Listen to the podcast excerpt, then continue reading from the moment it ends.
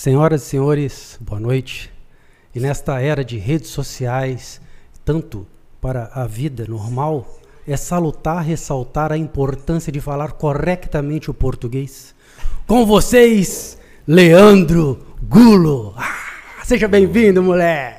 Tudo bem, pessoal? Sejam todos muito bem-vindos. É um prazer estar aqui com vocês. Olha, muito feliz, muito feliz Prazer mesmo. é todo nosso. É, agradeço especialmente a Nina, que proporcionou esse momento, e a Larissa, que vai ter neném semana que vem, e ela que Opa. me indicou em primeiro momento vocês. Então, muito obrigado. Obrigado, Larissa, por ter indicado. E a Nina também, que. que Proporcionou falou- esse- É, a Nina falou: se você tem que trazer o, o- o professor de oratória aí, Leandro Gulo. Aqui vai ter um neném lá, como é que é o nome Guloso, dela? Larissa, Larissa, você pode escolher aí o- qual vai ser o nome do, do seu filho. Bernardo, Fábio, ou Ronde ou Leandro. Aí, ó. Não, já deve ter nome já, né? já, já tem já. É, Fernando, Fernando. Fernandão. Vai chegar o Fernandão aí. É com F. É. E antes de começar a nossa resenha aqui, eu queria agradecer ao nosso apoiador, Urbana Pizzaria Quadrada. Já comeu? Não, ainda não. É uma Olha. boa pedida para hoje, né? Tô com Boa- a esposa aqui, legal. então já posso levá-la lá para Ó, legal. O Matheus, tá ouvindo aí, Matheus? Ó, Urbana Pizzaria Quadrada é a única pizza quadrada da região, tá? E é, ela é feita com muito requeijão, né, Bernardo? Opa! E Sim. ainda não podemos esquecer do pop. Do pop. Pop, pop é um rolinho, tipo pizza cone que vem. Olha. É muito legal. É, a- essa pizza, ela vai. Tem em, em Volta Redonda de delivery, né? E tem a sede lá, que é em Barra Mansa. Barra Mansa. E vai abrir agora um Monte Castelo em Volta Redonda. E digo mais, depois de você saborear a pizza quadrada da Urbana Pizzaria, você pode escovar os seus dentes, manter aquele sorriso Ah. bonito e limpo na Cata Preta Odontologia. É, a aí. Cata, Cata Preta é nosso patrocinador, Cata Preta Odontologia. Se um dia precisar botar um- uma prótese parafusada no dente, tá? Fazer um clareamento. Pode procurar a doutora Andresa, doutor Eduardo Cata Preta, que tá lá te esperando em breve. Espero que não, né? né? Vamos ver, espero, espero que não, né? Mas a idade vai chegando, a gente É. sempre precisa. Sempre bom saber. E o, e o pessoal que quer alugar o seu podcast, quer fazer o seu podcast, é aqui, descendo pelo lado, nosso estúdio, estúdio DPR, vem pra cá, temos aqui, procura o Lucas, o Lucas vai conversar com você, te passar uns preços excelentes que temos aqui, tá? Nada menos de 15 mil reais. Opa! tá? O nosso estúdio também é seu. É seu, mas tem que pagar. tá? Tá barato, tá barato. Beleza? E equipamento de primeira, microfone, condensadores aqui, câmera da Sony, né? Full HD. E, e me quer que você falou aquela vez? É. Melhor que do Rio. Pô, cara, é a É, televisão TV multifocal. multifocal. Multifocal. Você ouviu? Você viu? vi, eu vi, eu vi. Que Aí, merda. pesquisar, eu olhei. Vou ter que tirar do ar esse negócio, cara. Pô, pô, ficou muito engraçado, É. cara. Então tamo aí, cara. Leandro Gulo. Isso. Leandro. Trabalhando área de comunicação e oratória. É um prazer estar aqui. Vamos à primeira pergunta. Já tem já? Já tem? claro. Eu falei que é sem script, você já fez um script. Eu sou um caboclo Caraca. curioso, quero Ele saber tá das falando coisas. bonito aqui hoje. Ele sempre fala assim, mas impostado. Eu acho, tal. eu acho que é porque quem senta aqui. É. Porque o Eduardo fala bem, né? Então eu acho que. Ui! Beijo, Eduardo. Mas vamos lá aqui. Então é. Para você se profissionalizar nessa área da comunicação, você fez uma faculdade, certo? Ou um curso? Não, olha que interessante. A área de oratória é uma área que não existe uma formação específica. A princípio, qualquer pessoa que, ó, quero dar aula de oratória, ela pode. Legalmente não precisa de um conselho de classe, de um registro, algo assim. É muito mais uma arte em si. Então é claro que o professor vai, o instrutor, o consultor vai se consolidar à medida que ele está capacitado para isso. Então, dentro da área de comunicação e oratório, o que, que vai acontecer? Eu brinco dizendo que é igual psicólogo. Às vezes você fala assim, ah, você está precisando de um psicólogo. Aí uma pessoa leiga tem a impressão que, ah, psicólogo é qualquer um. Mas todo psicólogo, qualquer um deles tem linhas que às vezes são até antagônicas. Então é muito importante você escolher bem um psicólogo. E a mesma coisa acontece com o instrutor na área de comunicação e oratória. Depende muito da bagagem. Então, por exemplo, tem professores dentro dessa área de oratória que são fonoaudiólogos. Mas o que, que tem a ver a fonoaudiologia com a oratória? A princípio, nada.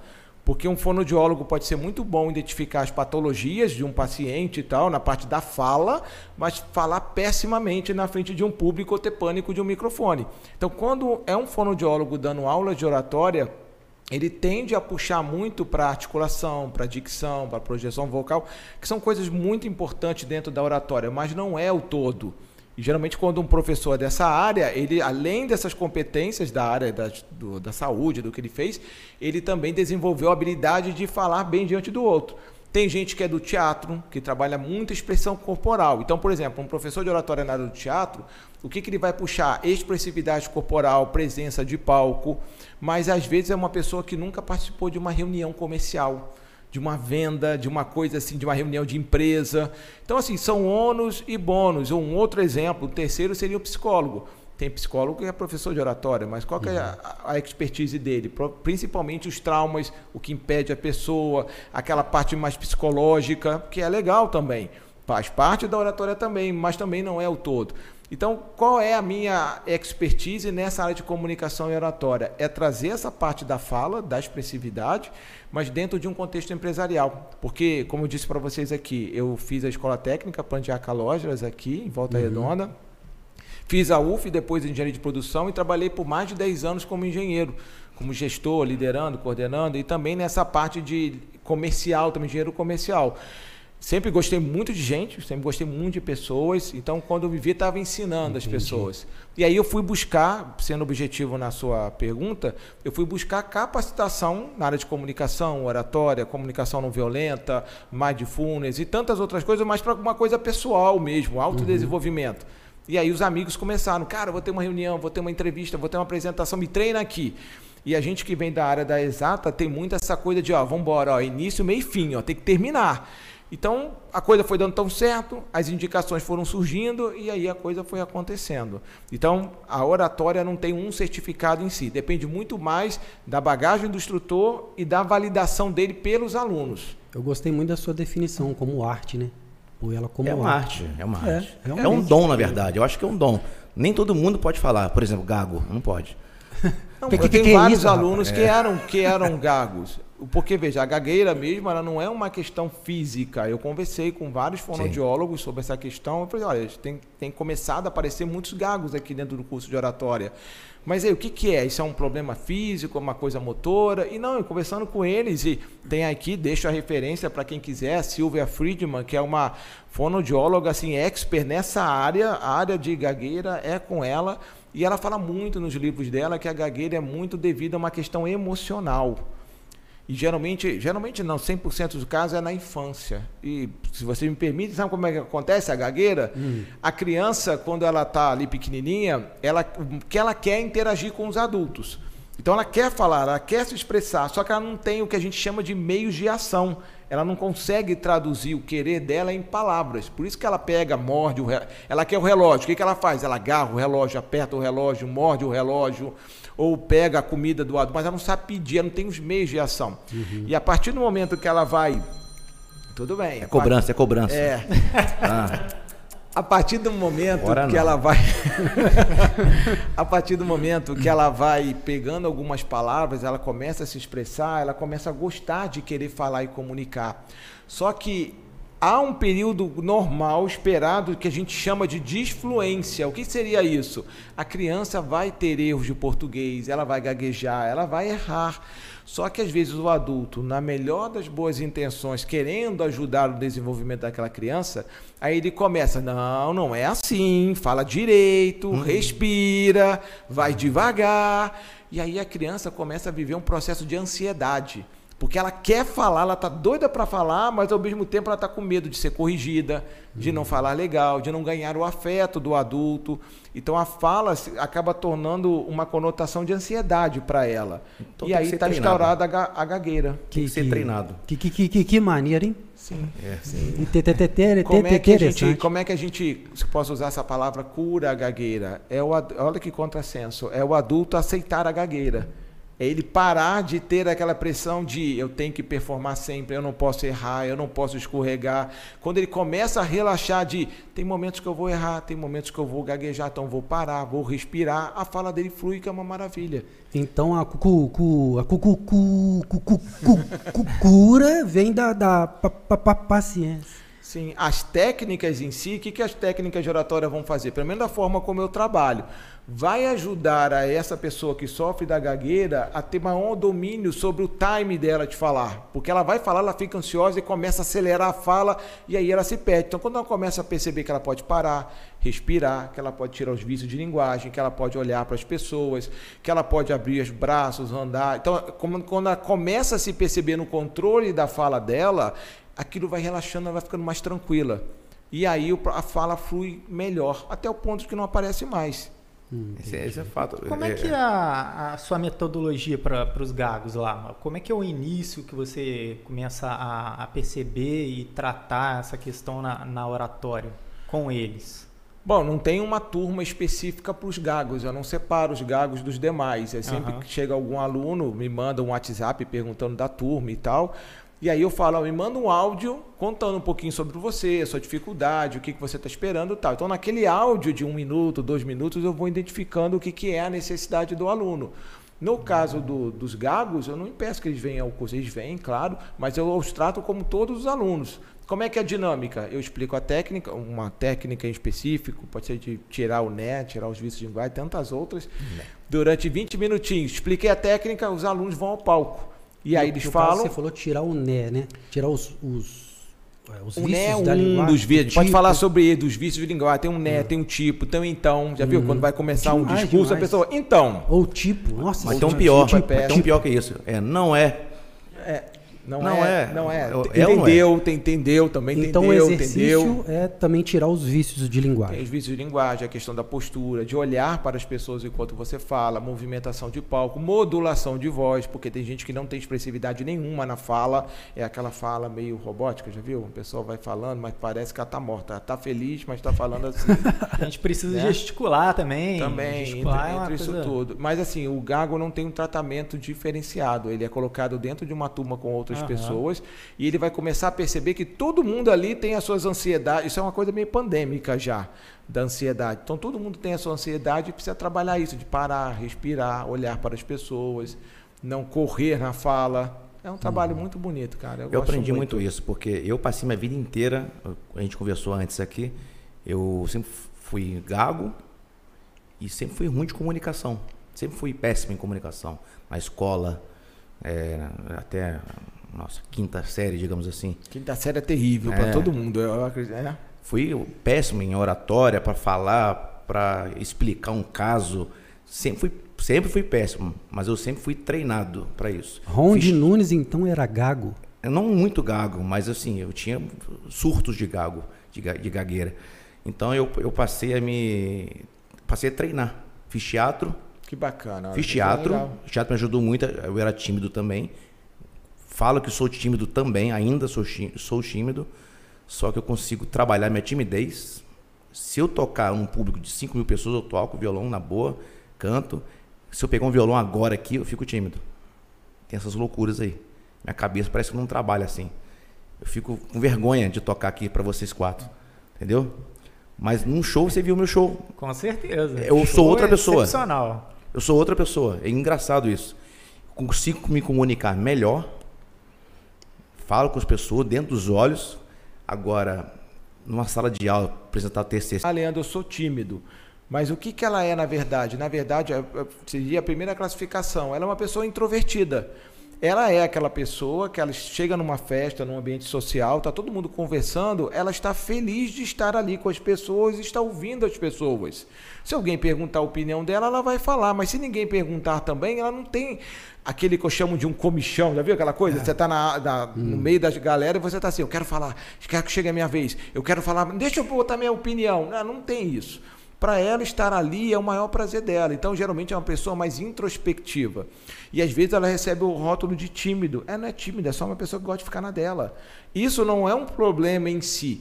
Quando que isso, nesse caso aqui, quando é que isso se transforma num problema? É você ser um profissional que tem essa introspecção e quer ser um líder quer ser um gestor, quer atuar, por exemplo, num podcast, quer coordenar a equipe, você tá no, você quer ocupar uma posição que demanda dentro dessa posição que você tenha que falar, que você tem que interagir, que você tenha que tomar a iniciativa.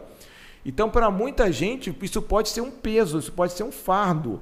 Tem gente, não estou dizendo que esse seja o seu caso, mas tem gente que no seu perfil diria assim: não, eu fui lá fazer o podcast, eu fui para o teatro e acabei gostando do negócio. Eu vi que é legal não ficar tão dentro da minha, da minha casca aqui. Pô, beleza. Mas tem gente que vai e vê e fala assim: ah, é muito pesado para mim é muito esforço para mim. É o que, que eu falo para esse tipo de aluno? Tudo bem, cara, tem trocentas profissões que você possa exercer que não demanda essa exposição tão grande sua. Então escolha. Uhum. Porque às vezes tem gente dentro do contexto corporativo que escolhe, ah, quero ser líder, quero ser gestor, mas só quer pelo dinheiro.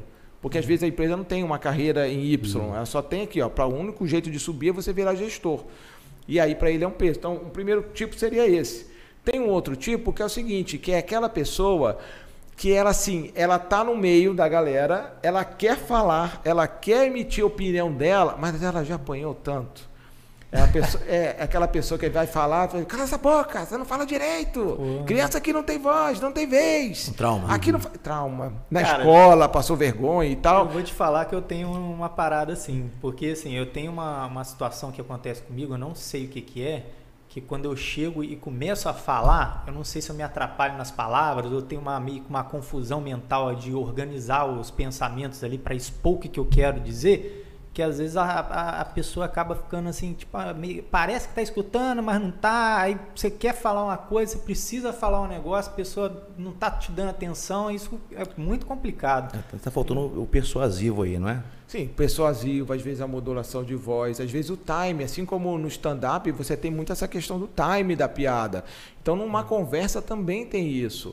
Às vezes o seu papo é super interessante, o que você fala é muito legal, mas não é o time da pessoa. Então eu falo para as pessoas, olha, a oratória não é a arte de conquistar, custe o que custar. É você estender a mão para o outro. Se o outro vai te dar a mão, você não sabe.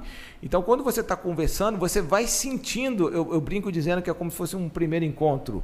Sim. Você fica sempre naquele, eu quero que tenha um segundo, mas é, será que eu falei muito? Será que eu falo pouco? Será que eu falo isso? Não falo? Não, não tem um livro que diga, ó, oh, no primeiro encontro você tem que falar isso, fala aquilo. Não tem. Tem mulher que vai adorar que você fale a noite toda, ela só fica te ouvindo e te analisando. E tem é mulher verdade. que ela vai querer que você fale o mínimo.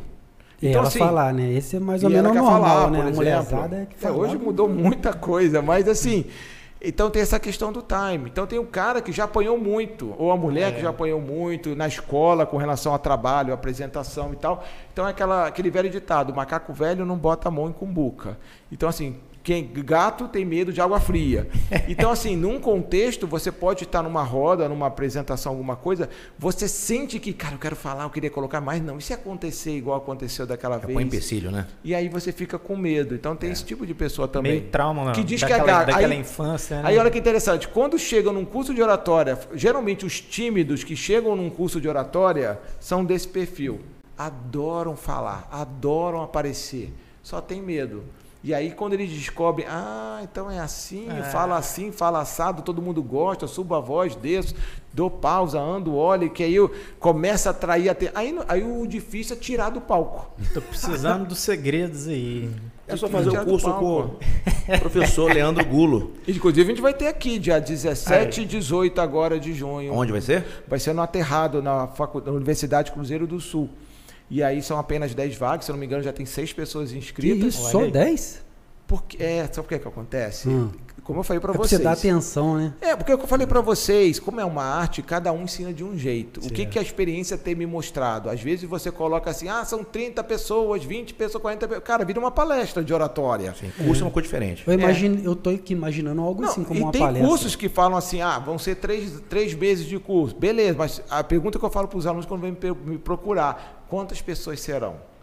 Porque assim, se forem três meses de curso, aí são 20 pessoas uhum. numa sala, o cara vai dar aula, a mulher duas horas de aula, bota e divide quantos minutos para cada um. Se você não se jogar verdade, lá na frente para falar, você vai embora e não falou. Então eu trabalho, eu particularmente gosto de trabalhar com 10, porque você vai para o palco, fala, tem feedback, uhum. não conseguiu, faz de novo. Aí os colegas dão feedback, você, cara, você fica uns 20 minutos. E tem prática também, né? Não, a prática é essa, sua Então, palco, de 10 no já. palco. no palco É, falando. você tem que se jogar lá, senão também você não Mas tem aí todo... aquela percepção, então, né? Mas aí o, o meu trabalho maior, veja, eu falo para os alunos, falo, cara, cada vez mais o meu trabalho não é tanto ensinar a técnica de oratória. A técnica em si é o mais, a parte mais fácil do meu trabalho. A parte que me exige muita atenção, muita habilidade é trabalhar com esses, esses condicionamentos emocionais. Eu não vou dar conta, eu não consigo, eu chegar na frente, acho que está tudo errado, e aí você vai trabalhando. Tanto é que fui fazer Sair formação dessa na bolha, né? psicologia. Ah, é? É, porque eu cheguei pra minha psicóloga, eu, cara, psicóloga todo mundo tem que ter, tinha que estar no Bolsa Família isso. É bom, é e bom. aí eu cheguei pra minha terapeuta, eu falei assim pra ela assim, mas se o pessoal chorar lá, o que que eu faço? Porque como eu venho da engenharia, então tem muito essa coisa de vambora, cara, e aí, ó, faz isso aqui. É Bernardo, não é isso? Isso. Bernardo, vambora. Eu falaria assim, Bernardo, vambora. Não, choro, pode chorar, cara, vamos lá, ó, foca aqui, é isso, naquilo e tal.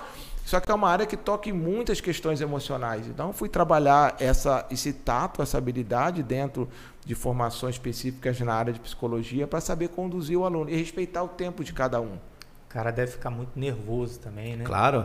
Tudo Chora. sob pressão, acho que, na minha, tudo sob pressão. Eu sou um cara, se botar muita pressão não vai funcionar.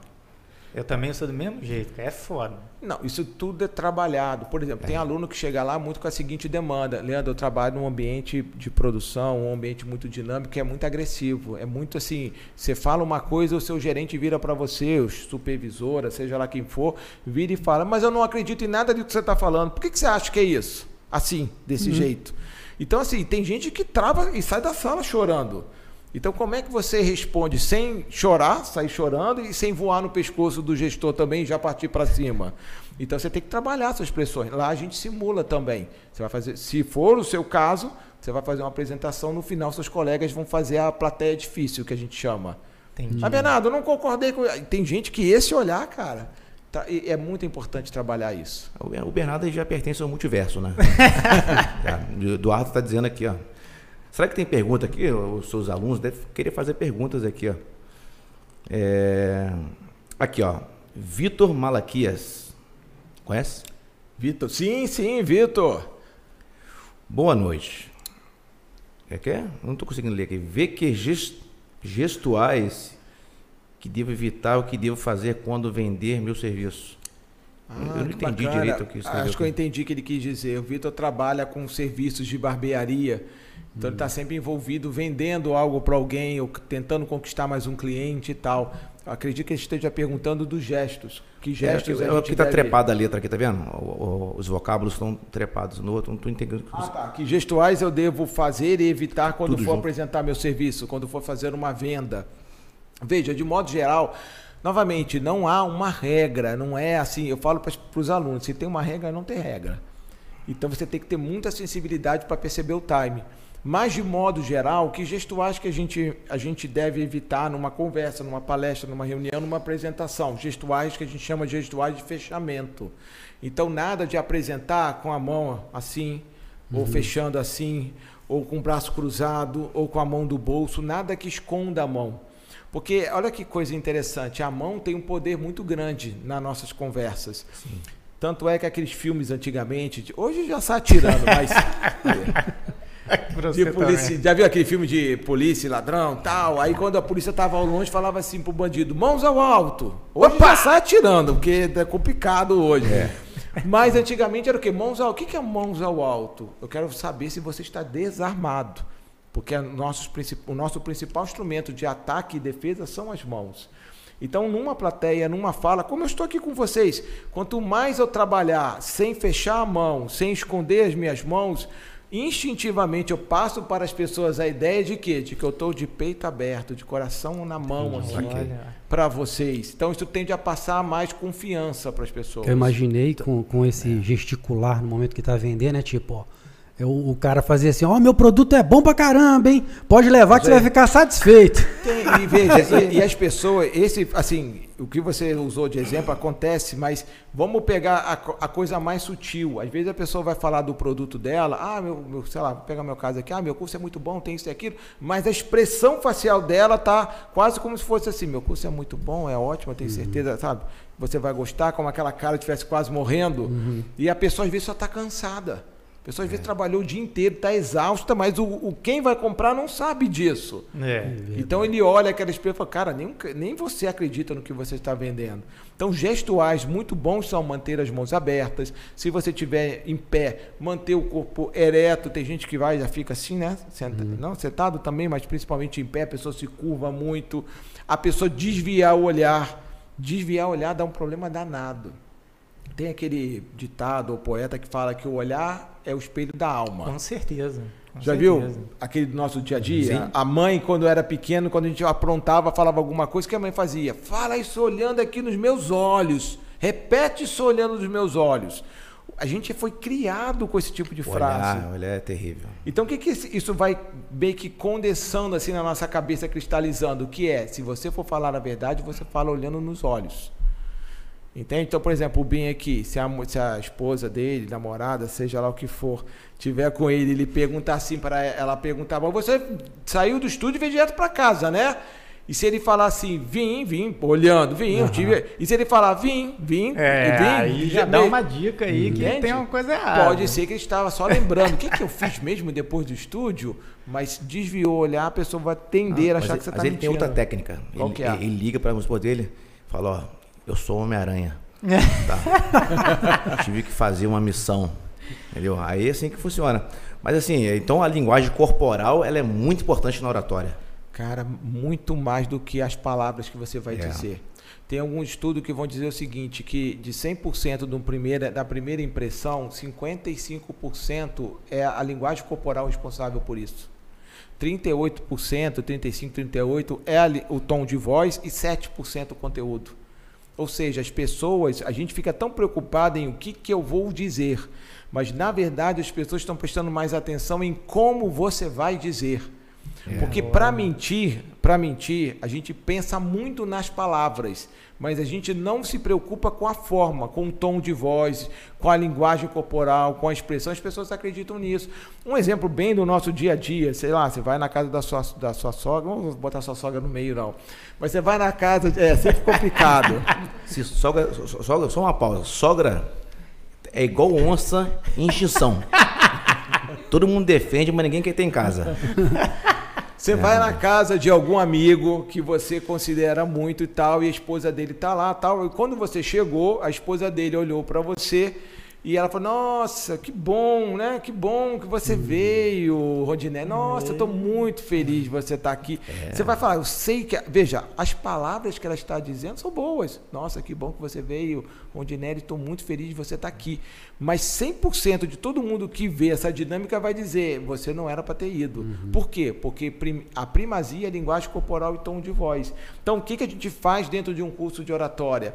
É ajudar a uma calibragem na pessoa é. para ela perceber o seguinte, cara, seja o que você falar, o seu tom de voz, a sua linguagem corporal tem que estar tá condizente, tem que dar suporte para o seu discurso. Se você está falando que está feliz, você tem que ter pelo menos um leve sorriso no rosto, um brilho no olhar, gestuais mais abertos, porque não faz sentido você ficar com uma postura muito tensa.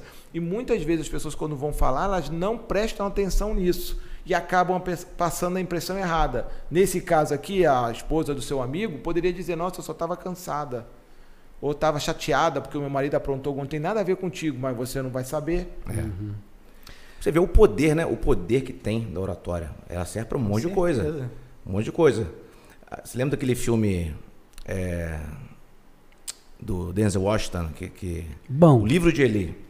Hum, o livro de Eli. Cara, Eles estavam caçando aquele livro o tempo todo, né? E protegia aquele livro, que era a Bíblia, né? Sim, sim. Aí o capanga do Gary Oldman, que era o ator vilão, perguntou para ele: Mas por que você quer tanto esse livro, cara? Ele, porque as pessoas antigamente tinham poder com, ela, com ele.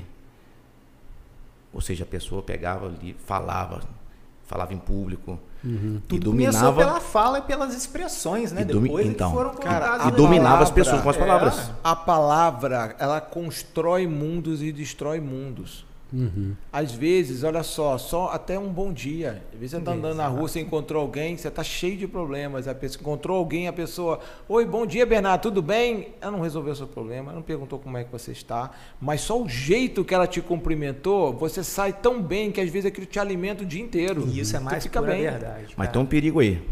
Tem gente que cumprimenta você, dá um abraço forte, você sente um calor, é um falso danado. Sim, também. Ah, Então, veja. É o poder. Então, e dentro do curso, uma coisa que a gente vai trabalhar muito no workshop também de oratória é essa sensibilidade de perceber essas sutilezas, porque tem gente que mascara muito muito bem essas coisas. Então, como é que você pega isso? No curso a gente brinca, tem algumas dinâmicas que a gente coloca no workshop também de modulação de voz, e todo mundo fala assim: "Não, a pessoa foi simpática". E outros começam a rir, cara, você não percebeu como é que ele foi debochado, como é que ele foi irônico.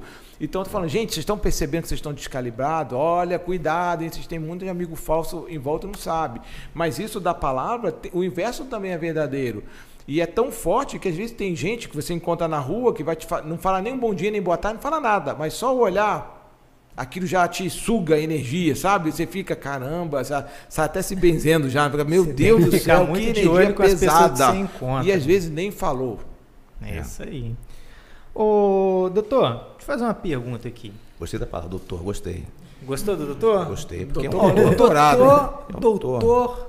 O nosso outro doutor aqui, Eduardo Catapreta, fez uma pergunta que eu acho excelente. É, É, o que fazer na hora que dá um branco, cara? Você tá ali no meio de uma situação que você precisa falar alguma coisa, você tem, já tinha tudo esquematizado na tua cabeça e de repente você chega lá e parece que some tudo. Tá, primeiro, muito bacana a pergunta. Primeiro o seguinte, por que, que o branco surge?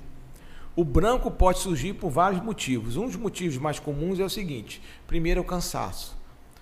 Então, assim, tem gente que quer falar bem em público, que quer trabalhar a habilidade de comunicação, mas, cara, você tem que procurar um nutricionista, você tem que repor suas vitaminas, você tem que ver como é que está seu estado emocional, você tem que dormir. Porque, assim, fazer uma prova, por mais que você tenha que estudar para aquela prova, mas fazer uma prova cansado, tu não vai performar. Então, assim, às vezes o estado do, do branco, claro, vou dar uma, uma resposta do que fazer, mas é entender que às vezes esse branco que acontece não vem do além. Muitas vezes é o quê? Uma falta de cuidado. de, Vai, cara, vai dormir, vai descansar. vai Fisiológico, atividade né? fisiológico. Então, a primeira coisa é o fisiológico. Isso é um ponto. O segundo, que é o que acontece muito, é o quê? É a ansiedade. Por que, que é a ansiedade? A ansiedade é a preocupação com o futuro. Então, muita gente está conduzindo uma apresentação e ali, em vez de prestar atenção no que está acontecendo, o que está falando e como está transcorrendo, a pessoa está falando, mas por dentro ela está assim: caramba, daqui a pouco eu vou terminar, o que, que vão me perguntar? E se me perguntarem isso? E se me perguntarem aquilo? Quer dizer, eu estou lá no futuro, estou na ansiedade, ou talvez esteja no passado, que é o quê? Chorar pelo leite derramado. Que a pessoa está falando e está, putz, por que, que eu esqueci aquele documento? Por que, que eu não trouxe aquela planilha? Por que, que eu não sei do que? Tá, ou está chorando pelo leite derramado, ou está muito ansiosa com o futuro. Qualquer um desses dois, dessas duas situações, você deixa de estar aonde? No presente. E quando você não está no presente, você não está presente no que você está falando, é muito difícil para o cérebro te munir de ferramentas, de dados, de informações e vai te dar o branco. Então, uma dica assim ótima, uma orientação ótima para lidar com o branco. Cuida do fisiológico.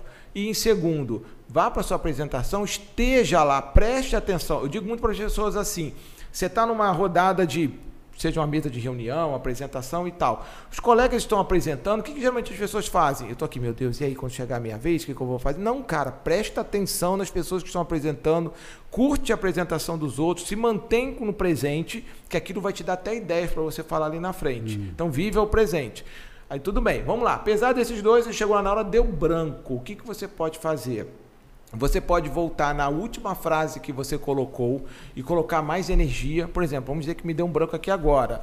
Aí eu lembrei da, pelo menos a última frase, dificilmente a pessoa esquece. A pessoa volta na última frase e coloca mais energia. A pessoa fala: olha, é importante mesmo essa questão do branco, porque a gente tem que trabalhar. Porque, assim, gente, quando você bota energia, você articula bem a boca, você olha para as pessoas, você está inteiro com o corpo, aquilo tem de ser um meio que um. Sabe quando Uma o carro faísca. morre? Que você dá um tranco no carro, ele pega, ele volta. Uma outra sugestão, você pode olhar para a plateia, do nada, como se nada tivesse acontecendo, você vira e fala, pessoal, até o presente momento, o que, que vocês estão achando? Vocês ficaram com alguma dúvida? Eu queria ouvir um pouco vocês. E aí, nisso das pessoas comentarem, falarem, ah, é, agora lembrei do que, que eu estava falando. Você volta. É uma técnica, né? Também uhum. é uma técnica, fazer perguntas para as pessoas. Se você tem muito medo do branco, o que você pode fazer? Leva um papel com tópicos e bota na, na frente ou no bolso e tal. Na pior das hipóteses, se você se perder, como se nada tivesse acontecendo, você não vai chegar e falar: ah, gente, desculpa aqui, eu, eu, eu me perdi, deixa eu dar uma ali. Não, você não vai entregar esse ouro. Você vai sorrir e vai falar assim: gente, olha, é tão importante a apresentação aqui hoje que eu anotei alguns tópicos porque eu não queria deixar nada de fora. Deixa eu pegar aqui para vocês. E você mostra com, com um sorriso, entendeu? Tipo, deixa eu pegar aqui para vocês. Mas você não pode entregar de bandeira. Gente, desculpa, eu me perdi, eu esqueci o que eu estava falando. Hum. Porque se você não falar, ninguém vai saber. É. Entende? É, é, tem um amigo nosso aí que não pode ficar aqui por causa da marihuana. Ele não, ele não pode ficar aqui de jeito nenhum. Por isso que, por isso só fica do outro lado, né? Não pode é, ficar aqui. certeza. Se ficar aqui, ele vai dar branco. Vai, Ih, rapaz. Entendeu? Dá e, muito branco. inclusive, eu estava aqui pensando, o, essa, essa oratória, ela funciona para pessoas que têm déficit de atenção, para conseguir se, é, se expressar melhor. Porque o déficit de atenção ele é muito assim, né? É, tem aquela até a coisa prolixa, né? Fala demais e tenta chegar num ponto que você não consegue, tem muita coisa na cabeça. Será que dá uma ajudada fazer a Sim, ajuda. O que o, qual é o problema nessa situação? Veja, se a plateia te conhece, se a plateia já sabe de antemão que você tem TDAH, uhum. a plateia já não considera tanto aquilo. Por exemplo, eu tive uma. Ontem, foi ontem, ontem, ontem, eu dei aula de oratória para o pessoal de direito, e uma aluna chegou e falou assim. Professor, eu fui fazer uma, uma apresentação na faculdade, mas era nível de doutorado, mestrado, mas eu era ainda graduanda. A minha professora de cara falou: olha, ela está aqui, vai fazer a apresentação do artigo científico dela, mas ela está na graduação. Aí ela falou assim, e eu percebi como é que as perguntas foram mais tranquilas. Todo mundo meio que, meio que me entendeu como café com leite ali, ao contrário dos outros que o pessoal pegou pesado mesmo. Eu falei, então você está vendo?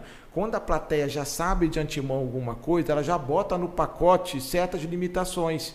Então, se essa pessoa chega e fala assim, gente, ou todo mundo sabe que ele já tem TDAH, muita coisa não vai conotar tanto, vai ser meio que. vão, vão dar tanta importância. Quando você pega alguém que é de uma comunidade, de um lugar mais humilde, a pessoa, por exemplo, aqui num podcast, e ela comete erros de português, muita gente, ah, isso aí já faz parte do pacote, não tem tanto hum. problema assim. Agora, se for um médico, for um advogado, uhum. for uma pessoa que, cara, não era para você deslizar no português, não era para você estar tá tão perdido assim. A pessoa vai te julgar. Vai te cobrar mais. Vai é. te cobrar, entende? Então, assim, o TDAH, a pessoa pode, vai exigir, pelo contrário, vai até ajudá-la, porque ela vai ficar mais calma, mais serena, vai encontrar o time é. dela. Só que ela tem que saber que nem todos os lugares ela vai poder dizer que tem TDAH.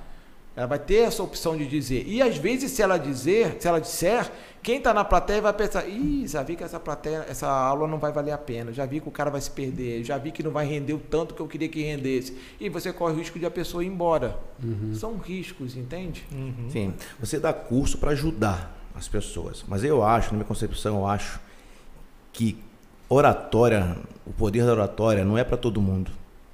Não é para todo mundo. Eu penso, não vou estragar sua aula, não. Não, tá? não no entanto, que no começo falou que era um dom. É um dom. Então, então, tá eu acho, é um dom. Igual música. Para mim, música é dom. Um dia uhum. o cara vai, vou ser músico foda. Não vai ser. Não, não.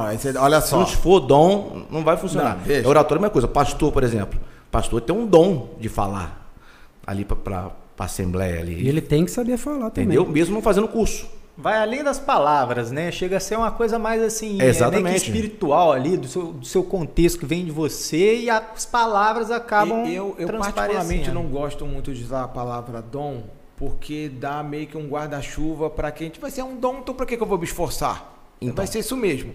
Mas o que até se eu uso esse exemplo da parte da música, o que, que eu falo assim?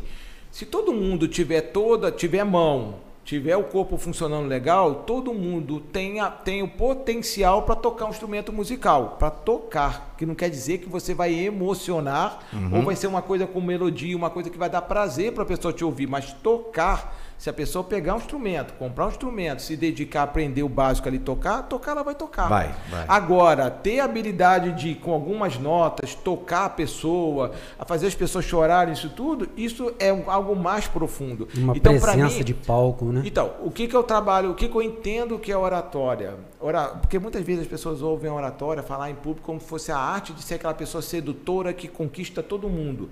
Porque essa conquista pode não acontecer.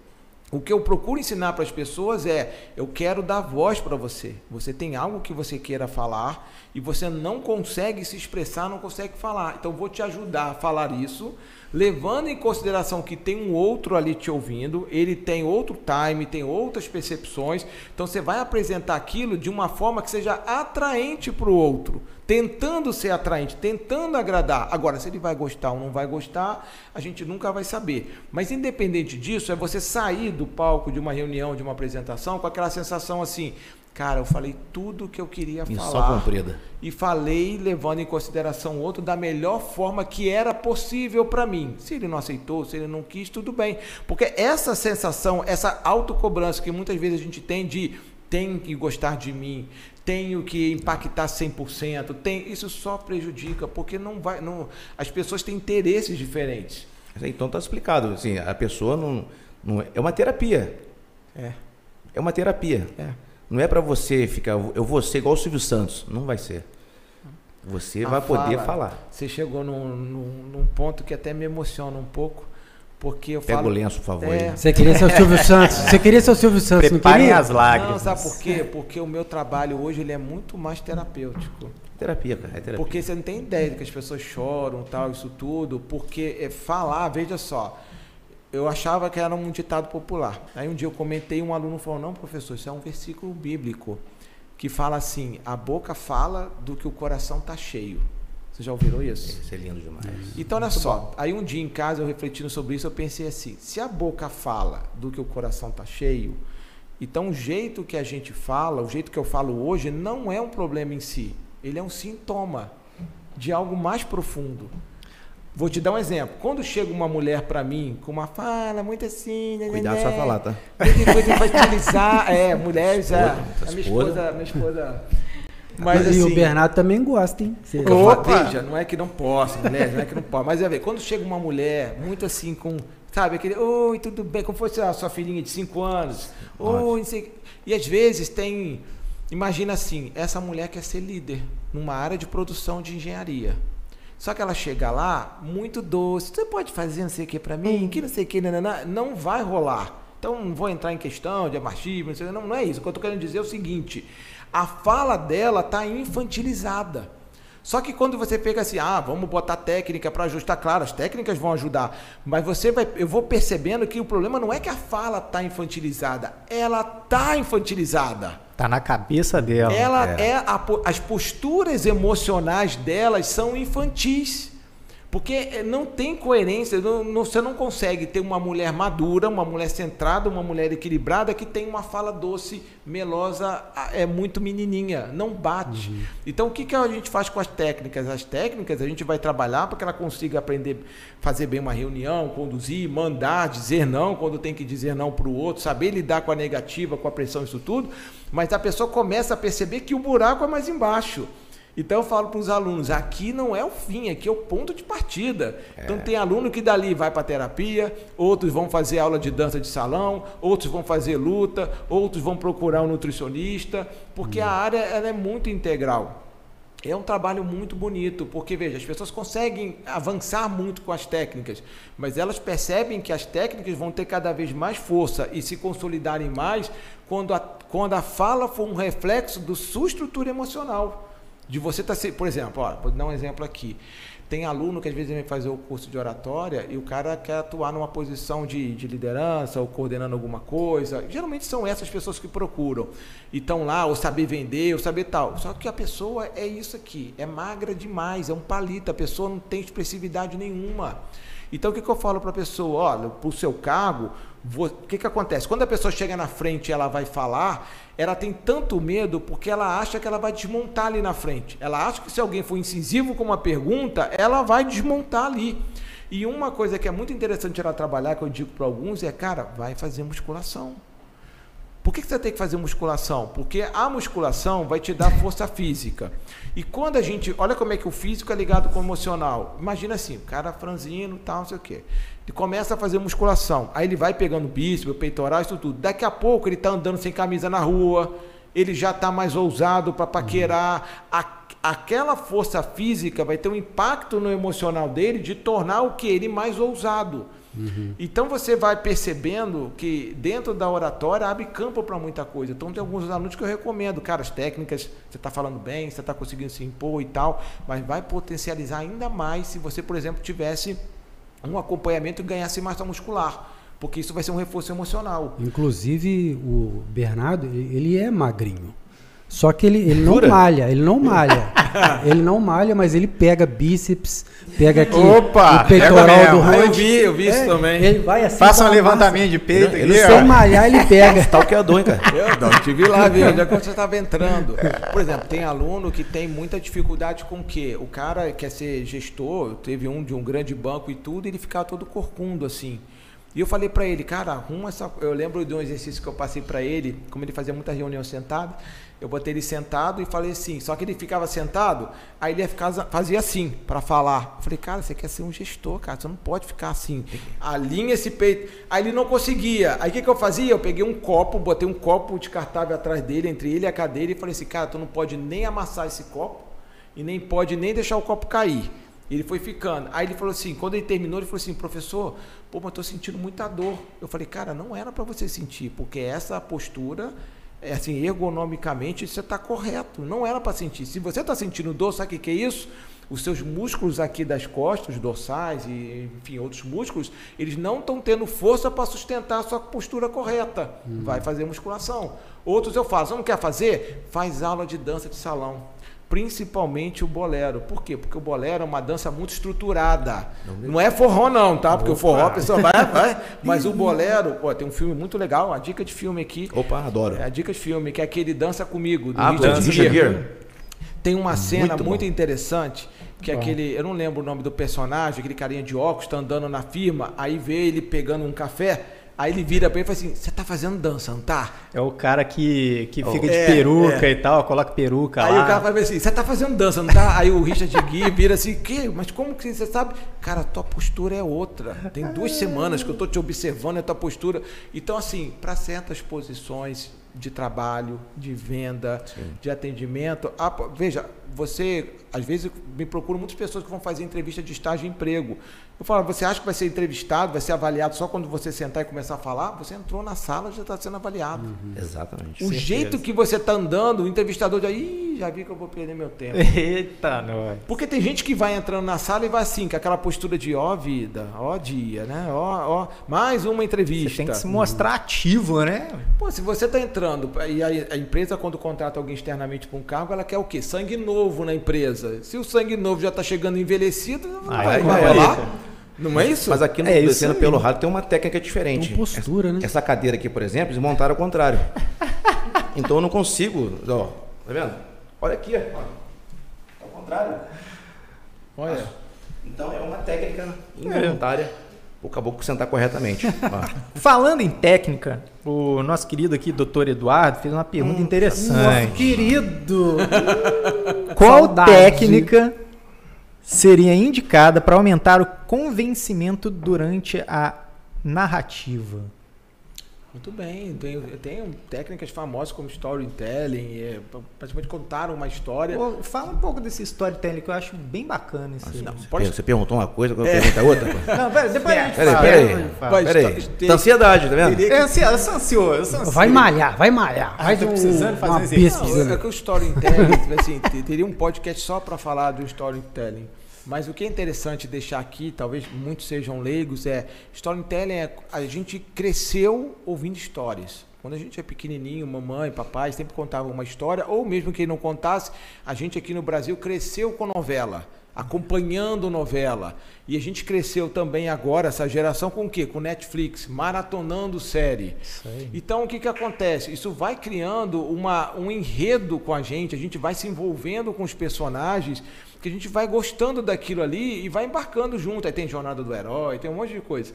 Mas o interessante é que quando você for contar a sua história, a sua carreira, o seu produto, o seu serviço, você tentar também colocar dentro de uma perspectiva de uma história também com início, com meio, com fim, com momentos de clímax, com momentos de tensão, com momentos de luta, de dificuldade. O pessoal do marketing digital é expert nisso. Eu ia falar isso, cara. Eu escutei muito essa, essa informação quando eu fiz um curso de marketing digital que fala, falava exatamente é. isso. Você tem que contar uma história. Quando você conta uma história por trás da, da daquilo que você está tentando vender ou está tentando é, é passar para o seu cliente, né, futuro cliente, conta uma história Sim. que deixa mais fácil do e cara veja, entender. E aí, a pergunta que ele fez, doutor Eduardo, não é Eduardo. isso? Doutor Eduardo, por exemplo, quando você vai para uma apresentação, para uma palestra, eu falei esses dias no programa de rádio ali em Resende, eu falei, gente, olha só, a primeira meta sua numa apresentação, numa entrevista, não é passar conteúdo, é você se conectar com os ouvintes, com as pessoas que estão ali. Então, como é que a gente se conecta? A gente pode chegar, por exemplo, como eu tive, já morei aqui nove anos, aqui em Volta Redonda e tal, quando eu vim palestrar aqui, ninguém ali praticamente me conhecia da, do auditório e tal, conhecem pelo Instagram. Então, o que, que eu imaginei? As pessoas chegaram ali pensando, vem esse cara aqui do Rio para ministrar cursos lá, vem aqui falar, o que, que será que esse cara é? Talvez a, a gente do interior tende a ser um pouquinho mais pé atrás, talvez fique, é, esse cara quer me passar a perna, não é daqui, então não sei o quê. Então, a primeira coisa que eu fiz foi o quê? Me conectar com eles. Pessoal, é um prazer estar aqui em Volta Redonda. Eu estudei aqui, fiz isso, fiz uhum. aquilo, convivi com não sei com o quê. Então, o que, que isso gera na pessoa? Caramba, ele é dos nossos. É. Entende? A gente faz isso indiretamente quando você vai na casa de alguém. Aí você está na casa de algum cara que você conheceu, um amigo, alguma coisa. Você chega lá e você vê um LP de alguma banda que você gosta. Aí você diz, nossa, cara, tu gosta dessa banda também? Eu gosto pra caramba. O cara já virou uhum. teu brother. Porque você gosta do que é importante para ele. Então, claro, isso não pode ser uma coisa falsa, porque a falsidade não se sustenta com não. o tempo. Mas é você procurar pontos em comum o que, que eu tenho em comum, que assim como eu falo de um quadro, de um, de um LP, de um DVD, alguma coisa, eu possa também colocar para me conectar com essa pessoa, para essa pessoa baixar a guarda. Porque se ela não baixar a guarda, tu vai malhar em ferro frio. Hum. Tu vai tentar passar um conteúdo e ela está ainda analisando e será que eu dou crédito para esse cara? Será que esse cara é confiável? Será que ele sabe mesmo do que, do que ele se propõe a dizer ou não? Bacana. É, é, muito interessante. Então, eu falo assim, cara, oratória é muito, uma, é muito um trabalho de primeiro você se perceber, porque geralmente a pessoa vai falar, aí a pessoa começa, aí eu falo, falo, falo, falo, aí quando termina a reunião, palestra, apresentação, entrevista, o que for, aí eu viro para ele e falo assim, e aí, Ronde, como é que eu fui? Eu posso perguntar como é que eu fui. Só que quando eu pergunto como é que eu fui, qual é a, a fala que está por trás dessa fala? Qual é a motivação? A motivação pode ser, Ronde, pelo amor de Deus, eu não tenho ideia do que eu falei, cara. Uhum. Eu mandei bem, falei alguma besteira. Quando eu falo isso, eu estou dizendo, eu sentei ali, eu abri a boca, palavras saindo da minha boca, mas em nenhum momento eu percebi. É como se eu, o corpo está aqui, mas a mente não estava aqui. Provavelmente no futuro, preocupado com as perguntas depois ou no passado reclamando. Então, quando eu estou aqui presente, eu consigo ver o quê? Qual vai ser a minha pergunta? E aí, Ronde, como é que eu fui? Mas a tecla SAP, acho que nem tem mais isso hoje, a tecla SAP. Não, hoje é mas essa cut. legenda diria o quê? Ronde, eu sei perfeitamente o que eu fiz, o que eu falei, eu sei os vícios de linguagem que eu usei, eu sei que naquele momento eu contei uma piada que não, não deveria ter falado, eu sei isso tudo. Agora, o que eu quero saber é, tem, fora isso aqui, tem alguma coisa que escapou o meu olhar? Isso é bacana. Então, o ruim é, dentro da oratória, o que a gente trabalha? A arte de eu me perceber enquanto eu falo e a arte de quê? De perceber o outro. Será que já está na hora de eu parar de falar? Será que eu devo falar mais? Será que eu aprofundo o assunto? Será que eu passo para outro? Isso tem muito a ver com as, com as questões emocionais. Ó, um, uma, um exemplo, quando eu comecei com esse trabalho de oratória, eu vim de uma carreira de engenheiro. E para mim, trabalhar com oratória, apesar de me dar muito prazer, assim, gostar muito de ajudar as pessoas, capacitar as pessoas nisso, eu tinha muito preconceito com isso. Porque eu vim de uma família que é uma família média, mas assim, que a geração que foi para a faculdade foi eu com os meus primos, meus pais não foram. E aí, meu pai bancou muito para eu estudar aqui na escola técnica, para fazer a UF. Meu pai que bancou a República para eu ficar aqui e tal. O dinheiro ali era, nunca faltou, mas era um dinheiro contado, não dava para fazer grandes tripulias assim com isso. E eu tinha muito aquela coisa assim, na meu seio familiar. Se quer ter sucesso na vida, vai fazer uma dessas três carreiras, né? Ser engenheiro ou advogado. Aí o doutor Eduardo aí, né? Você acha que ele é advogado? Não, né? ele é dentista. Ele é dentista. De- ah, advogado, dentista ou médico? Ele tá dentro, o dentista tá dentro disso aí, do médico. Então eu ficava muito assim, caramba, e agora? Se, como é que eu vou migrar disso aqui, entendeu? Eu vou. é Porque pra mim, na época, soava muito assim, cara, eu vou vender. minha- Já viu aquele meme? Vou vender minhas artes na praia, vou vender, viver das minhas artes agora. Então, professor, consultor na minha cabeça, tinha muito esse estereótipo. E aí o que me marcou muito foi um dia com a minha terapeuta, eu falando com ela, ela falou assim, e aí, como é que tá esse negócio da oratória, tá, que você tá ensinando? Eu falei, olha, tá legal, mas tá esquisito. Ela falava, mas tá esquisito, por que não tá? Porque eu tô ensinando e a galera tá adorando, o pessoal tá indicando, mas eu, eu dentro de mim eu fico olhando, fico pensando, cara, mas tá errado isso, cara. Eu sou engenheiro, cara. O que, que eu tô fazendo com a minha carreira, cara? Trabalhando. Não, é- não, mas. é, Achou, são- achou. São os condicionamentos. E aí ela falou assim para mim uma frase que me marcou muito, que ela falou assim, cara, você não é engenheiro, engenharia faz parte de você, mas você é muito mais do que um diploma. Então hoje eu- não faria o trabalho que eu faço com a performance, com os resultados que eu tenho, se eu não tivesse esses 10 anos de trabalho dentro da engenharia, técnica, metalurgia, tudo, tudo isso. Então ter essa bagagem, ter essa história, trabalhar esses condicionamentos emocionais fazem toda a diferença na hora de falar em público. E como é que começou essa, essa sua vontade de, de, de fazer esse curso, essa, dar esse curso de oratória? Como é que surgiu isso aí? Você era engenheiro e como é que foi essa, eh, esse movimento para essa nova, nova carreira? Os colegas dele no emprego dele falou assim: pô, você fala pra caramba, hein, Ah, maluco? Não, mas não, não, tá, olha só, aí o que, que acontece? Quando esse do time de falar Mas muito, tem aquela virada de chave que você fala, Sim. pô, não, Mas tudo antes, bem, ó, os caras estão falando, Sim, mas eu acho que eu vou Não, levar Nunca isso aí. falaram, nunca falaram. O que, que aconteceu? Mas antes, olha só, esse do, do time, porque assim, quando você tá ali, às vezes, quando eu encontrava as pessoas para conversar, dos meus amigos engenheiros, ele falava assim: e aí, como é que tá seu trabalho novo? Eles falavam assim, e aí, como é que tá? Mas é tipo, tudo bem, bom dia. Quando eles falaram, e aí, como é que tá seu trabalho novo? Eu, não, tá legal, porque tá tendo turma, tô fazendo isso, eu não sei o que, nananana. eu falava e depois eu percebia que o cara tava doido para ir embora. Ele só perguntou, beleza? Mas por quê? É Isso, veja, essa é a questão do time. Porque assim, eu estava tanto na ânsia de dizer, cara, eu não fracassei na carreira, eu consegui me. Tá legal, tô no rumo certo, não sei o quê, que eu estava usando aquela pergunta para me justificar para alguém que nem queria saber dessa justificativa. Então a fala tem muito disso, de a gente perceber isso, que não é tanto do outro, é, é mais nossa questão. É, e o caso das pessoas que falam demais. Tem gente que chega para mim e fala assim, cara, meu problema não é não falar, meu problema é falar muito. Nossa, eu tenho esse problema. Pergunta Eu começo a falar, não para de falar. Mas você sabe que tem gente que, que orienta as pessoas a falar menos. Você orienta a falar mais. É isso? Não, não, veja, tem depende da pessoa. medida, tem Tem, uma- gente que vai adorar que você fale pra caramba, fale. Tem gente que não vai adorar, não fale. Agora você tem que mediar o quê? Que a gente chama de gerenciamento de projetos dos stakeholders, das pessoas que estão tomadoras de decisão. Então, por exemplo, convidaram o Rondinelli para fazer uma, um evento qualquer, uma palestra, alguma coisa. Ele vai, deram 10 minutos para ele. Ele vai lá, tá falando durante 10 minutos.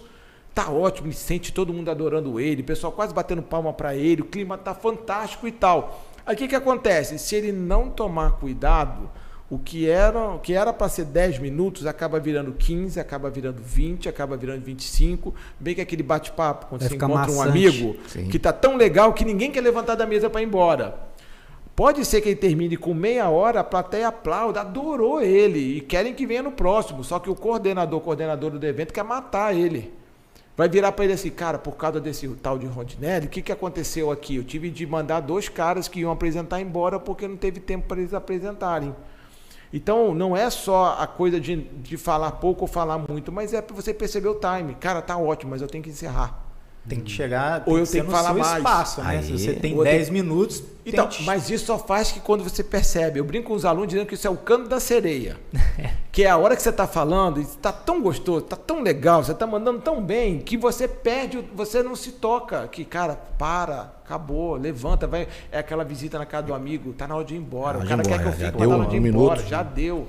Agora, uma dúvida que eu tenho aqui agora é o seguinte, cara. Você também trabalha a fonética dos seus alunos. Sabe por que eu falo isso?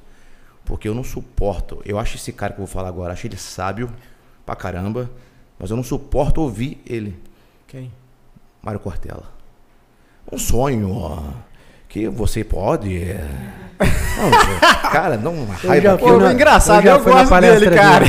Não, eu acho ele sábio. Eu Não, mas eu gosto útil. do jeito que ele fala. Eu, acho, eu acho até, interessante. eu acho até ele útil para algumas coisas. Mas eu prefiro ler o livro dele do que ouvir. Entendeu? E Você ensina isso? Não, eu ensino a não fazer isso. A postura fonética, não sei, se o termo é fonética que fala, mas deve ser. Mas isso é marca registrada não, é, dele. é- né? é- é uma fala mais posturada. Sim. É similar ao que ele estava brincando no Sim, início. sim. Nossa, estamos aqui, e aí realmente é uma coisa.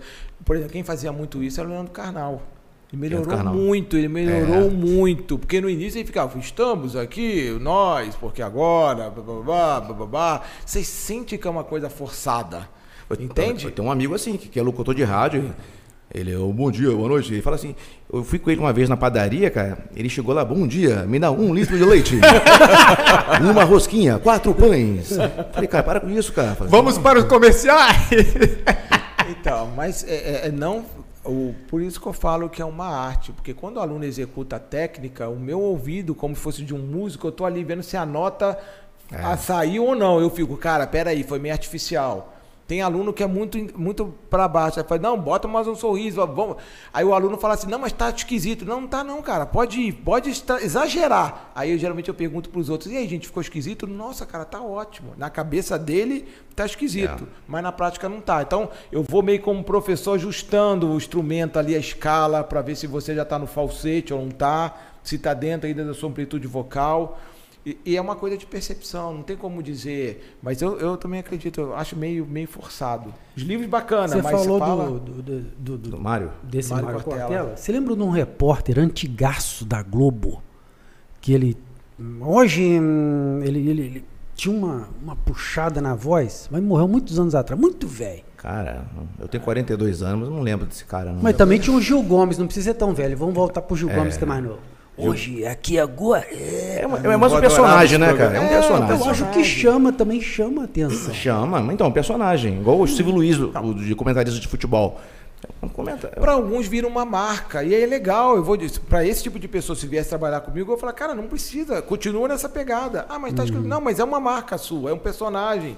Tá fazendo sucesso, o pessoal tá gostando. É isso aí, continua. Tem gente que gosta. Porque, veja, a gente tem que perceber o seguinte: a gente lida muito com estereótipos.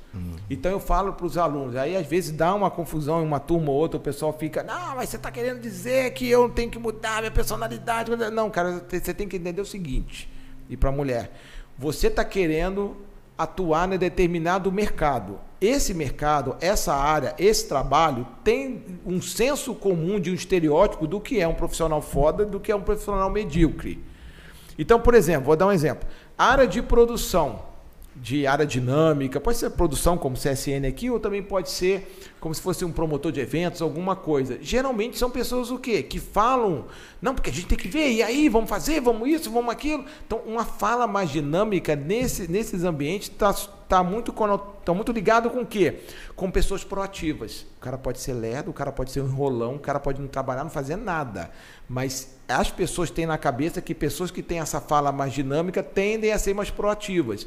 Então, se você quer entrar nesse tipo de mercado e você tem uma fala mais serena, mais pausada, tu vai ser engolido. E aí o meu trabalho dentro do curso de oratória é te mostrar o seguinte: essa fala mais pausada, mais serena, não é a tua personalidade. É uma fala que veio muito da- do teu meio cultural. Provavelmente alguém de muita referência, seu pai, sua mãe, um amigo, alguém que ficou. Já viu adolescente? Adolescente, quando muda de grupo, muda a roupa, muda a voz, muda a postura, muda tudo. Então, assim, a gente também tem essa plasticidade da voz. Então, o meu trabalho, em muita, muitas formas, é quebrar ali a- essa resistência do aluno de dizer o seguinte: quando você que tem uma fala mais lenta, tá acelerando, tu não tá assumindo um personagem, tu tá ampliando a tua, a tua capacidade vocal. É como se fosse uma pessoa que só toca em determinado tom, mas ele tem habilidade para tocar em outro. Só que ele não exercitou isso, entende? Esse negócio da fala pode ser influência também. É totalmente ele influência. busca influência. Então, totalmente influência. Então é como se fosse uma roupa. É diferente da cor dos olhos. A cor dos olhos está no DNA, mas o jeito que você fala é cultural. Você tem uma E faixa. Pode ser mudado. Não, é, o que que acontece? Biologicamente, você tem uma faixa. Ah, é contralto, soprano, Timbre, é né? isso. Tem um timbre, tem, tem um- um- uma faixa ali. Mas dentro dessa faixa você pode oscil- oscilar. Agora, tem uma voz mais enfática, mais dura, mais ríspida, mais doce, mais meiga. Isso tudo é, é uma modulação. Está dentro desse espectro e você pode mudar. Ou igual a da Araci, da Top Term. É, Olha, ela virou uma marca. Virou uma marca. Essa fala dela virou. Virou. Virou. né? Tanto que eu acredito que ela nunca deve ter procurado É. um fonoaudiólogo para trabalhar isso nela. Mas exi- existe um estereótipo, falou de estereótipo, existe um estereótipo de um cara que, de, de oratória? Existe? Hoje tem tantas áreas de atuação, tantos É. mercados. Eu não gosto de, de dizer assim, ah, o fulano para mim, o Betano para mim é referência. Depende dos mercados, depende das áreas de atuação. Por exemplo, para a área de estética e beleza, é muito bacana quando tem as mulheres que fazem mais sucesso nessa área de estética e beleza, geralmente têm a voz mais firme, mais enfática, são super femininas, mas não são meiguinhas, não são docinhas. Entende? Porque elas já são mentoras de outras mulheres, já está capacitando outras mulheres para fazer essa função. Então você pode ver, as pessoas que mais mandam bem no Instagram, geralmente tem uma fala que eu chamo uma fala mais de empreendedora. É uma fala mais firme, sorri, olha para as pessoas, mas é uma fala mais cheguei chegando, entende? Não é uma coisa meio assim. Às vezes, por exemplo, acontece muito com psicólogo. Psicólogo dentro do consultório psicólogo, como é que ele faz? Ele suaviza a fala. Porque aí chega lá o Bernardo e fica, oi Bernardo, tudo bem? Senta aí, você quer uma água, quer alguma coisa? Porque esse tom de voz já está Tranquilidade, né? já está dizendo para ele assim, amigo, eu sei que deve ter sido difícil para você vir aqui. ah, muitos homens é difícil assumir que tem problemas, que precisam de ajuda e tal. Então essa fala já vai desarmando ele. Agora imagina que ele chega num consultório de um outro homem, quando ele entra, o cara fala assim para ele: "Tudo bem, Bernardo, seja bem-vindo. Você pode sentar aí, se quer uma água, quer alguma coisa." Esse tom mais ríspido já dá quase assim, cara, vamos lá, que frescura que é que te trouxe aqui, que você não está conseguindo resolver. Ele não vai falar. Então você está percebendo? verdade. ter essa habilidade, essa plasticidade da voz é muito importante. E qual que é o problema no caso desse psicólogo? Ele fica oito horas por dia. Oi, tudo bem? E aí, como é que tá? E pá, pá, pá, uma voz mais suave. Aí chega em casa, a mulher veio reclamar com ele que o vizinho deixou o lixo na porta da casa dele. Aí manda ele reclamar com o vizinho. Ele vai lá e fala: então, esse lixo aqui, eu não queria que você deixasse aqui na porta. Com esse. O cara não vai dar ideia. Ele pode falar a mesma coisa, mas chegar e falar: olha, você Então, deixou mais o firme. lixo lá mais firme. Porque está mais coerente com alguém que não gostou do que fez. Então, é, só- se tem uma regra, é não se engessar. Entende? Você tem que ter essa plasticidade. Consultório, dentro do meu timbre de voz, qual é a voz que me ajuda a ajudar os pacientes que chegam comigo? A sua fala tem que ser de acordo com o que você está representando ali, né? Você que mas- precisa falar mais grosso, você tem que falar mais grosso. eu Se você acho- falar fino, Eu acho que ele vai perder o emprego dele. Porque inteligência artificial tá chegando aí. e é, Não vai precisar de ninguém falar mais. E Mas olha é engra- aqui que, é- que legal, o que, que a inteligência artificial está mostrando? Que muita gente que se achava criativa não é tão criativa assim. Porque você joga lá, técnica de não sei do que, ele já, já faz o, o post todo para você, Sim, já sim. faz o negócio todo. Tudo. Então, de certo Copyright. modo, é o copyright. Então, de certo modo, isso aí está sendo um, um- separar os homens dos meninos. Dizer o tá seguinte: muita gente que dizia que era muito criativa, tá vendo que o chat GPT faz melhor do que ele. É isso aí. Então, assim, eu acredito que a gente vai ter um momento de uma inflexão, de uma mudança de quem realmente é criativo e vê valor nisso. Porque- Programador. O programador para ser inteligente. Olha, mas eu vou te dizer que a inteligência ela vai além da programação dela, porque quando chega a absorver tanta informação que ela capta uma coisa que você que, que o próprio programador não esperava. O programador Aí- ele vai no chat GPT.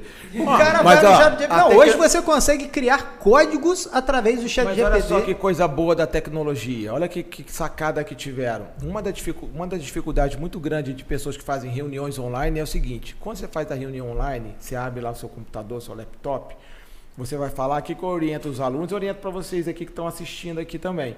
Que é o seguinte, você vai falar, no- na- você está ali assistindo a reunião e tal. Na hora que você vai falar, o que você tem que fazer? Você tem que olhar para a câmera. O seu olhar tem que estar na lente da câmera. Ah, mas eu gosto de ver as pessoas. Esquece, porque quando você olha para a lente da câmera, quem está assistindo tem a impressão que você está olhando nos olhos dessa pessoa. Uma técnica, hein? E aí tem aquele efeito de estar falando no meu olho no olho.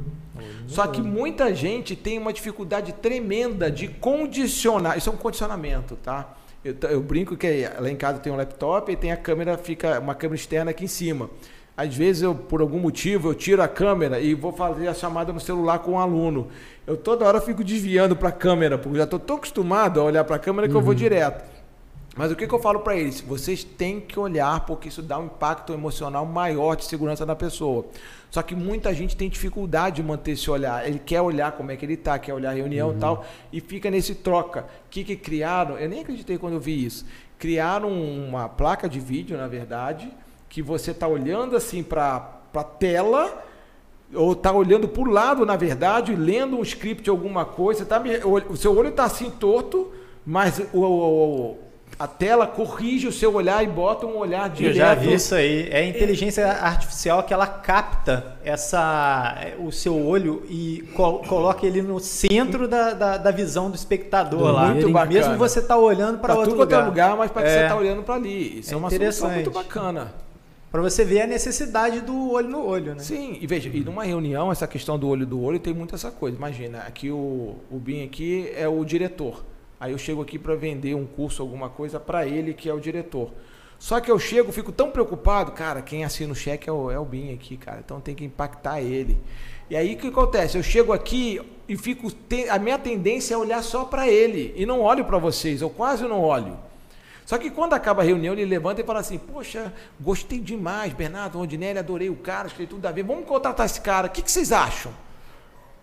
Pô, o você... cara nem olhou pra gente. Então, mas você, vocês não vão falar isso. É muito sutil. Vocês vão pensar isso. Uhum. Mas o que, que vocês vão falar? Se fosse verdade nu e cru, você ia ver, não gostei desse cara, esse cara tá achando que é uhum. quem?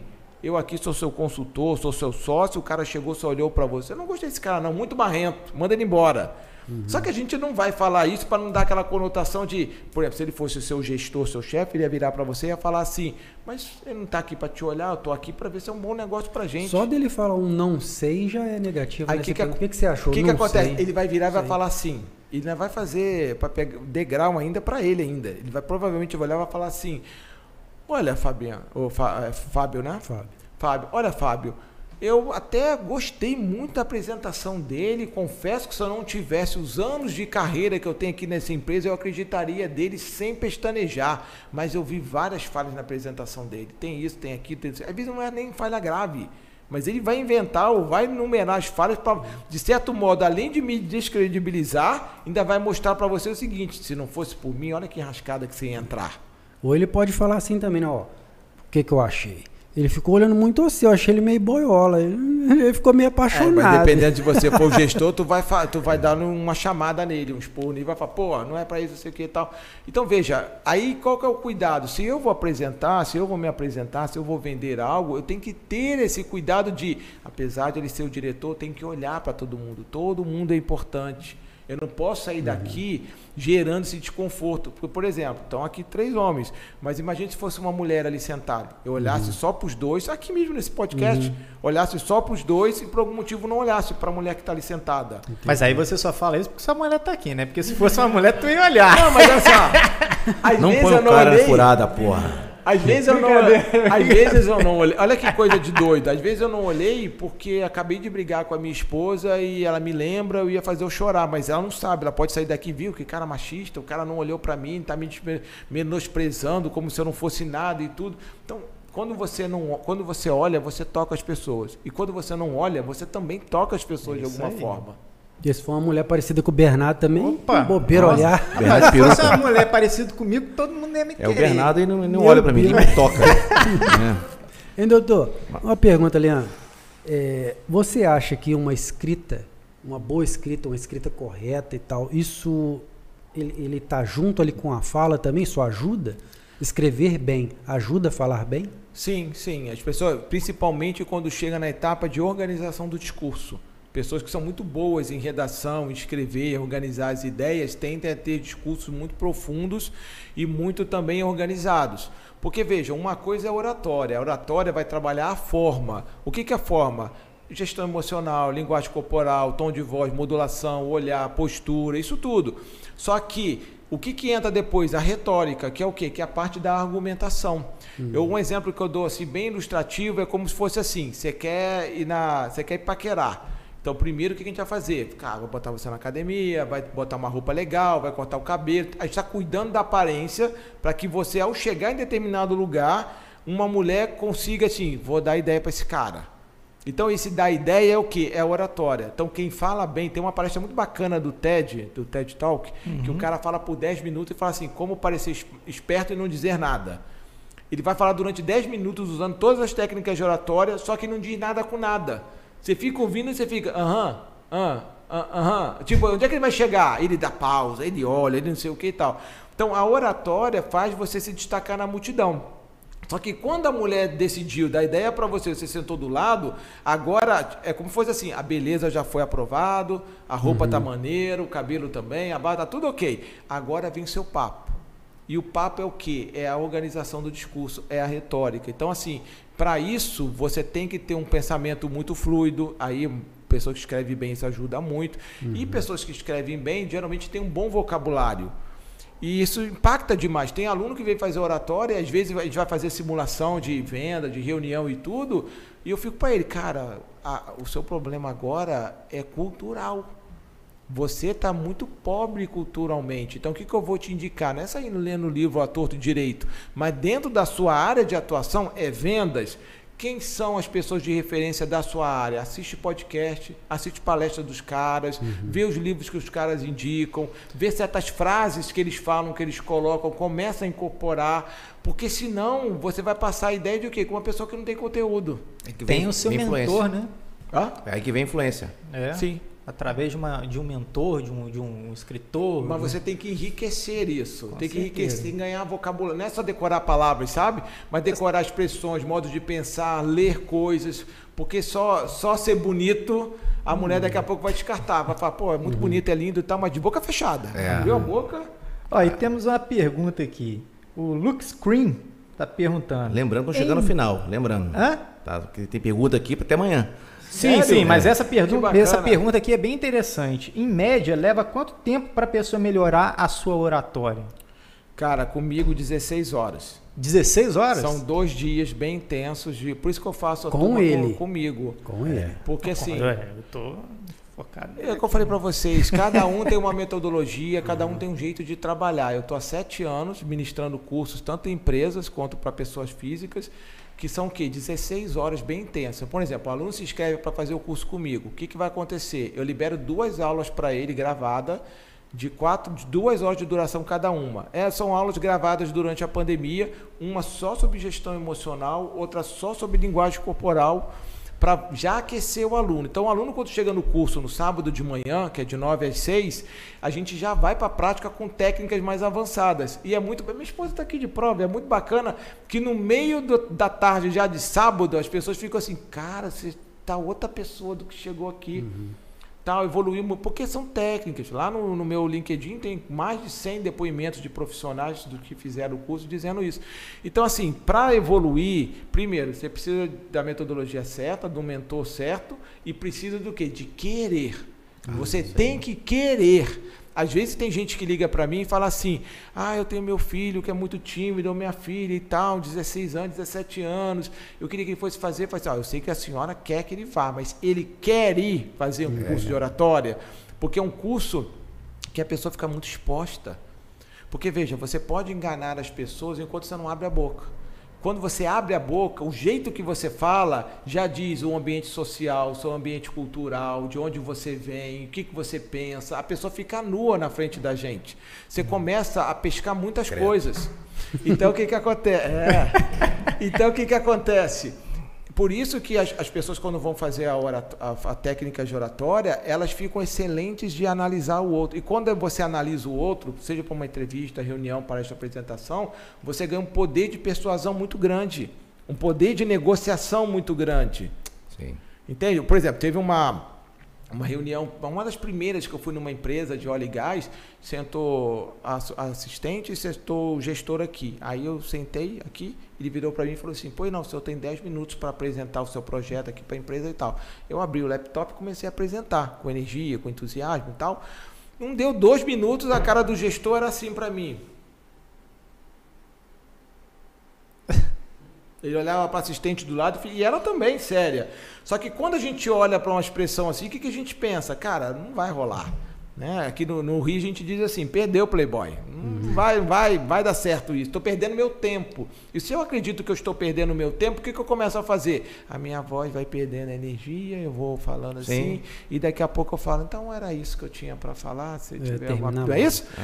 Então o que, que eu fiz naquele momento, que é o que eu ensino para os alunos? Cara, eu não sei o que está passando na cabeça dele.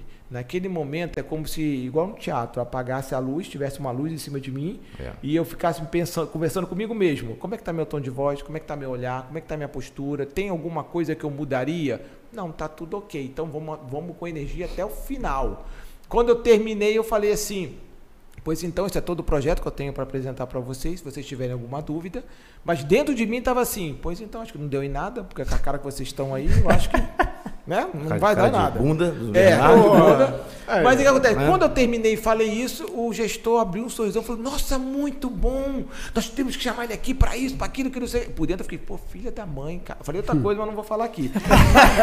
filha Você da mãe, cara. Que não sei o que, tá. Mas eu mantive. Mas aí, depois de refletindo, você pensa isso acontece até com uma paquera. Se você gosta muito de, do, do outro, de alguém, não sei o quê, aí chega, sei lá, a mulher e fala assim: Ah, você tá com a agenda livre nesse sábado pra gente sair? Tu vai falar: Não, não tem nada, não, tá super vazia, tem três meses que eu não saio com ninguém. Tu vai falar: Ele não vai uhum. falar. Tu vai falar: Cara, eu tenho que, tenho que ver, tô cheio de coisa do podcast, vou ver se eu consigo ver. Não tem nada na agenda. Uhum. Então o que, que você faz? Você valoriza o seu passe. Para mim, na minha semente. Na minha percepção, é, semente, só isso. Tem que ver, deixa eu ver. É. Então, para mim, né? É diferente mim, de omitir. Que, então, para mim o que, que ele fez? Ele se, tentou se preservar para, eu não sei quanto é que esse cara vai me cobrar. Se ele vê que eu gostei muito, pode ser que ele me cobre, eu não sei a índole dele. Então veja, a gente quando vai falar em público, a gente tem que todo o tempo perceber o outro, nos perceber. E quando a gente tem essa habilidade muito bem trabalhada, a gente ganha muita habilidade de negociação. A gente não é mais conduzido, é a gente que conduz. Hum. Perfeitamente. É esse, esse, é o Leandro Gulo. Leandro Gulo, ó, eu vou dizer para vocês aí que estão assistindo, até vocês também, tá? O cara, o cara é fera, tá? Fera. Vou dizer porque ele é fera também, porque ele foi professor, deve ser ainda da nossa Miss Universo Plus Size, a Nina Souza. Ah, querida aluna ali. É? Ela teve melhora? Melhorou e já falava bem, ela ficou falando melhor ainda. Tá e volta e meia a gente troca figurinha, fala, não, isso aqui tá legal, continua assim e tal, bacana você ter usado a técnica tal. Eu acompanho os alunos, não, eu não abandono eles não, fico perseguindo, stalkeando eles lá no Instagram e no é. Facebook. Você tem mais algum aluno famoso também, tipo a Nina Souza, que vai, vai estar aqui dia 31, né? Isso aí. Dia 31 vai estar aqui a Nina Souza, nossa Miss Universo Plus Size, linda. Eu, eu, eu, tenho, mas eu não posso falar. Algumas, porque, ah. não, é, porque que acontece? Alguns querem vir fazer oratório, mas assim, eu quero que as pessoas saibam, não saibam, cara, ah, que eu já nasci assim. Entendi. Então nem sei então, se podia falar da Nina Souza. Não, Nina acho que vai ter que Nem sei. Mas eu digo assim, às vezes são políticos, são pessoas de autoridade que Sim. estão em jornais, isso tudo. Mas tem. Tem, tem. Então o cara, o cara, porra, ele dá falar. aula, né? Então, que, que, pô, isso, isso, na vida do ser humano, cara, igual, igual você falou no é. início, todo ser humano tinha que ter psicólogo, né? Acho que tem que ter oratória também. É, Para a vida, se eu já tivesse, é, desde criança, ido num, psicólogo, a vida seria diferente. O mundo seria diferente. Com certeza. E na oratória também. É um persuasivo mais que o outro. Né? Sim. E aí eu queria só fazer o convite. Sim. Dia 24 de junho eu vou fazer um novo workshop de oratória de 4 horas de muita Opa. técnica, muita atividade prática para apenas 30, 35 pessoas aqui no Aterrado. O ingresso está lá na, na minha bio, que é leandrogulo.oratória, Leandro Gulo, G-U-L-L-O, oratória. Tem o um link lá da bio, aí você pode ir lá comprar seu ingresso. Tem o primeiro lote com valor promocional lá, é Sendo bem intenso. pela Simpla. Sim, pela Simpla. Quem quiser fazer o curso, dia 17 e dia 18 agora de junho, uma semana antes, eu vou ministrar o curso para apenas 10 pessoas aqui em Volta Redonda. Então, mesmo curso no Rio, ministrado agora em Volta Redonda. Tem vaga para descendo pelo ralo? Vocês não precisam, vocês falam muito bem. Não. Aliás, deixa, eu, deixa eu somar uma coisa aqui. Você disse que você precisa de 16 horas né, para tornar uma pessoa moradora. O microfone está torto. É que eu sou torto também. É. É, você, repetindo, você disse que você precisa de 16 horas para tornar uma pessoa ali uma, uma oradora, certo? No caso, eu digo mais. Menos de um minuto, porque eu acho que esse foi o podcast que a gente mais falou direitinho. Ele a presença dele faz a gente falar bem, entonar bem, se Cara, né? comportar Eu bem. estudei antes, né? Pra não falar merda aqui. E gostaria também de dizer, falar sobre a agenda descendo pelo ralo. Amanhã a gente tá aqui de novo, Ah, né, é? Bernardo? Ué, Quem, tá- aí, quem é. vai estar aqui amanhã com a gente? Opa! Ayrton Ramos. Ele não sabe. Raul Seixas. Aí eu falei porque eu vi que ele não sabia. não, não, eu sei, pô. Ayrton, Sa- Ayrton, Ayrton, Ayrton Ramos. Santos. Ayrton, Ayrton Ramos. Santos. Ay- Ay- Ayrton Santos. Já tá Não, gaguejando, Ayrton olha, olha. Amanhã temos Ayrton Ramos aqui na mesa com a gente, né? Vamos, vamos saber tudo sobre Raul Seixas. O cara é Nós Raul Seixas cover. Oficial aí do Brasil. Eu queria estar nessa Fala, entrevista. Raul. Eu queria estar, porque eu sou músico, eu queria estar e eu ia xingar ele também. Porque todo show que eu faço, toca Raul, toca Raul. Pô, Cara, que saco isso, cara. metamorfose ambulante, cara. É isso aí. Ó, eu vou pedir pra ele cantar Maluco Beleza. E continuando a agenda, quarta-feira teremos Bela Martinez, Ela Martinez é uma atriz educativa. Educativo. do Brasileirinhas. É, Temos Público também adulto. Liliane Nogueira, personal style, no Importante dia também, tá? 24 do 5. personagem style é muito Sim, importantíssimo. Recomendo Ah, para os alunos também. Sim. E no dia 31, fechando com chave de ouro, Nina Souza, a Miss Universo. Ah, Miss Universo. É Descendo pelo ralo tá top, show. tá top esse mês aqui, né? E dá seu. Seu, seu, seu merchan aí pra galera, despede da galera aí. Pessoal, foi um prazer aqui dividir esse con- conteúdo técnico com você. Foi um bate-papo bem leve aqui com, tu- com o pessoal do Descendo pelo Ralo. Se vocês quiserem saber mais do meu trabalho, vai lá no Instagram, Leandro Gulo, G-U-L-L-O ponto oratória. Dá uma, dá uma olhada lá. Tem o site também, que é www.curso-oratio.com.br Tem cursos, mentorias, aulas particulares, online e tal. Vai ser um prazer poder ajudar vocês também. E se estiverem aqui por Volta Redonda, vai lá, compra o ingresso e vem participar comigo. Quatro horas de workshop bem intenso. Chique. Quatro horas de workshop daqui em São Paulo. Viu? então, pode encerrar esse programa aqui. Leandro, nosso... muito obrigado pela sua presença mais uma vez. Foi um prazer realmente receber você aqui. Olha como é que eu tô falando bonito. Dá nem vontade de despedir. Então, mas temos que ir. Muito obrigado mais uma vez pela sua presença. Muito obrigado mesmo. E esse foi mais um Descendo pelo Ralo. E até amanhã com o Raul Seixas. Ha! Cover. Amanhã nós canta. Obrigadão. Valeu, muito bom. Encerrou? Eu posso falar besteira?